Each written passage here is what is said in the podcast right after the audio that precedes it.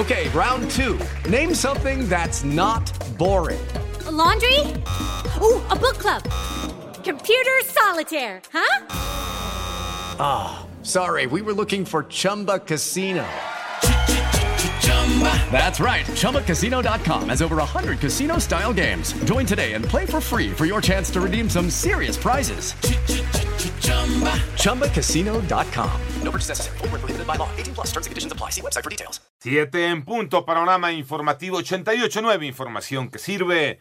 Yo soy Alejandro Villalbazo en el Twitter, arroba Villalbazo 13, miércoles 26 de agosto, Iñaki Manero. ¿Cómo estás, Iñaki? ¿Cómo estás, Alex Villalbazo, Alex Cervantes, amigos de la República Mexicana? Gracias por despertar con Panorama. Y en el panorama COVID, de acuerdo con la Universidad Johns Hopkins, COVID-19 ha cobrado la vida de 819.945 personas en todo el mundo.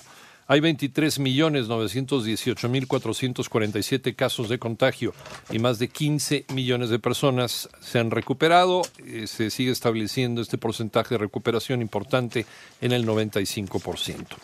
La Administración de Alimentos y Medicamentos de los Estados Unidos, la FDA, se retractó públicamente por exagerar sobre los beneficios del tratamiento con plasma de convalecientes para los enfermos de COVID-19, un hecho que provocó rechazo e indignación de la comunidad médica internacional.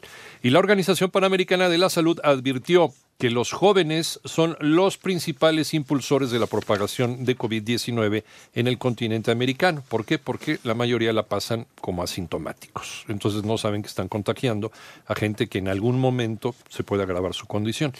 La Secretaría de Salud informó que México ya registra 568.621 casos acumulados y 61.550 muertes por COVID-19. Moni Barrera. La Secretaría de Salud informó que ya son 568.621 casos confirmados de coronavirus en el país, de los cuales más de 97.000 corresponde a personal de salud, 42% enfermeras, 28% otros trabajadores sanitarios, 27% médicos, 2% laboratoristas y 1% dentistas. Respecto a las defunciones en el país, ya se notificaron 61.450. El 36% de estos 97.632 tenían una o como comorbilidades. La principal de ellas podemos ver que era la obesidad, en este caso, seguida de la hipertensión, la diabetes y tabaquismo. Así lo dijo José Luis Salomía, director general de epidemiología. Lamentables 1.320 defunciones, que la mayor carga está repartida prácticamente entre el grupo que va de 55 a 64 años, a que 70% han sido hombres los que han fallecido de los profesionales de la salud. Cuando ya vemos las defunciones, las médicas y los médicos, el 49%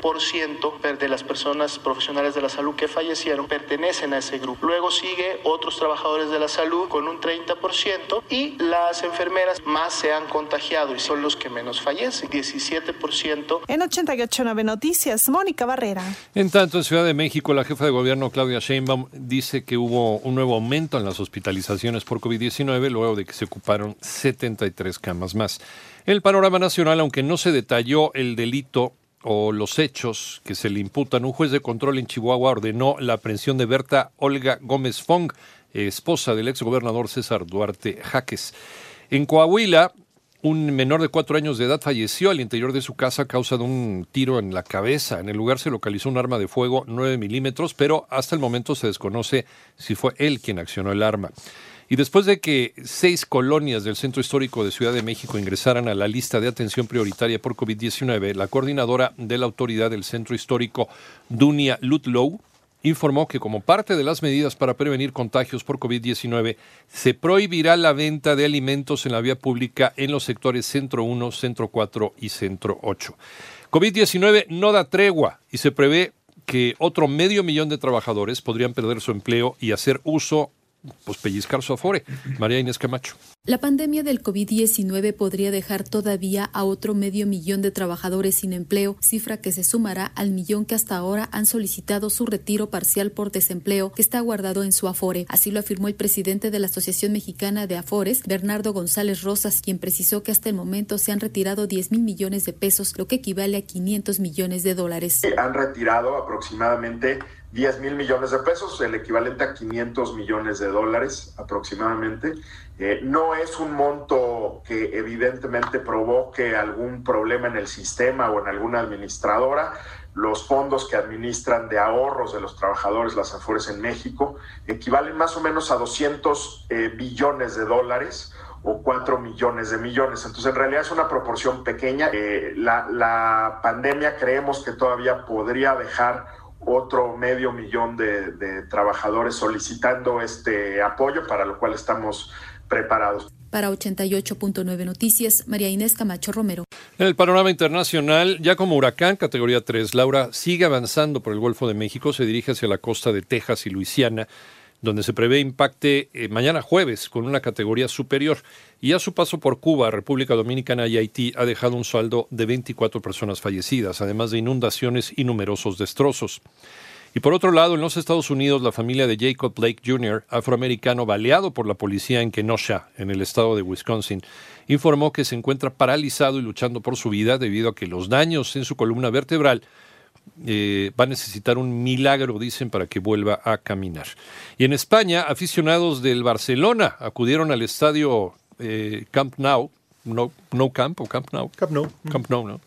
Para manifestarse en, contra de la actual directiva del equipo y ante la petición de Lionel Messi de dejar el equipo. Y luego de los rumores sobre su estado de salud, el dictador norcoreano Kim Jong-un reapareció, otra vez lo estaban dando por muerto, presidiendo una reunión de emergencia para tratar medidas de que minimicen el daño que pueda provocar el tifón Babi, que se espera toque tierra en el sureste de ese país para mañana jueves también.